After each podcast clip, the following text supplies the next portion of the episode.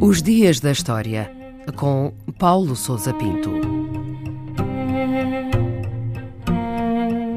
11 de julho de 1302, o dia em que decorreu a chamada Batalha das Esporas Douradas, na Flandres.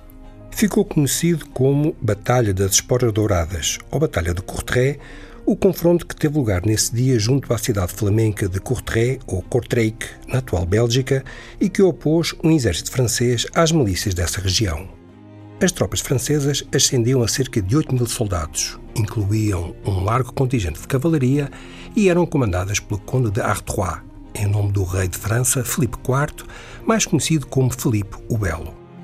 As milícias flamengas eram compostas por um número idêntico de homens, mas apenas de infantaria. Apesar da evidente vantagem francesa, a batalha saldou-se por uma esmagadora vitória flamenga. Após um embate inicial entre arqueiros e infantaria, o comandante francês mandou avançar a cavalaria. No entanto, o terreno pantanoso diminuiu a sua eficácia e os lanceiros flamengos quebraram o impacto da carga. Desordenados e em pânico, os cavaleiros franceses, equipados com pesadas armaduras, foram massacrados pelas reservas flamengas. Calcula-se que tenham morrido no campo de batalha entre 1000 a 1500.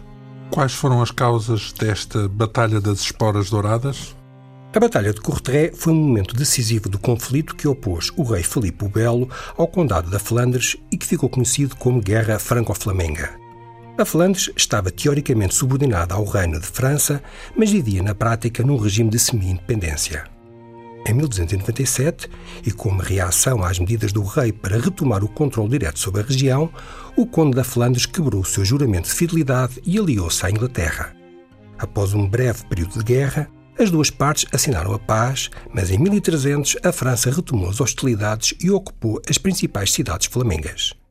A dureza da ocupação e a política opressiva do governador nomeado por Filipe o Belo levou, contudo, à formação de uma aliança de várias cidades e estados sociais da população contra o domínio francês. Em maio de 1302, a população de Bruges massacrou toda a guarnição francesa e a insurreição rapidamente alastrou a outras cidades. Foi para reprimi-la que Filipe enviou o conde d'Artois e o seu exército, que enfrentou os rebeldes nos campos de Courtrai e que consequências acabou por ter esta Batalha das Esporas Douradas? A vitória flamenga permitiu ao condado um alívio temporário da pressão francesa. Durante os dois anos seguintes, a Flandres viveu um regime de independência plena que findou em 1304 com o lançamento de novas ofensivas por parte da França. A guerra terminou no ano seguinte, quando as duas partes chegaram a um acordo e assinaram um tratado de paz. A Flandres recuperou a sua independência, mas teve que pagar uma pesada indemnização de guerra, além de ser forçada a ceder várias cidades à França. O nome de Batalha das Esporas Douradas provém das centenas de esporas, naturalmente envergadas pelos cavaleiros franceses, que foram encontradas no campo de batalha e que os flamengos consagraram numa igreja próxima dedicada à Nossa Senhora. A Batalha de Courtrai tornou-se um elemento importante da identidade histórica dos Flamengos da Bélgica e a data de 11 de julho é desde há várias décadas celebrada como feriado oficial por esta comunidade.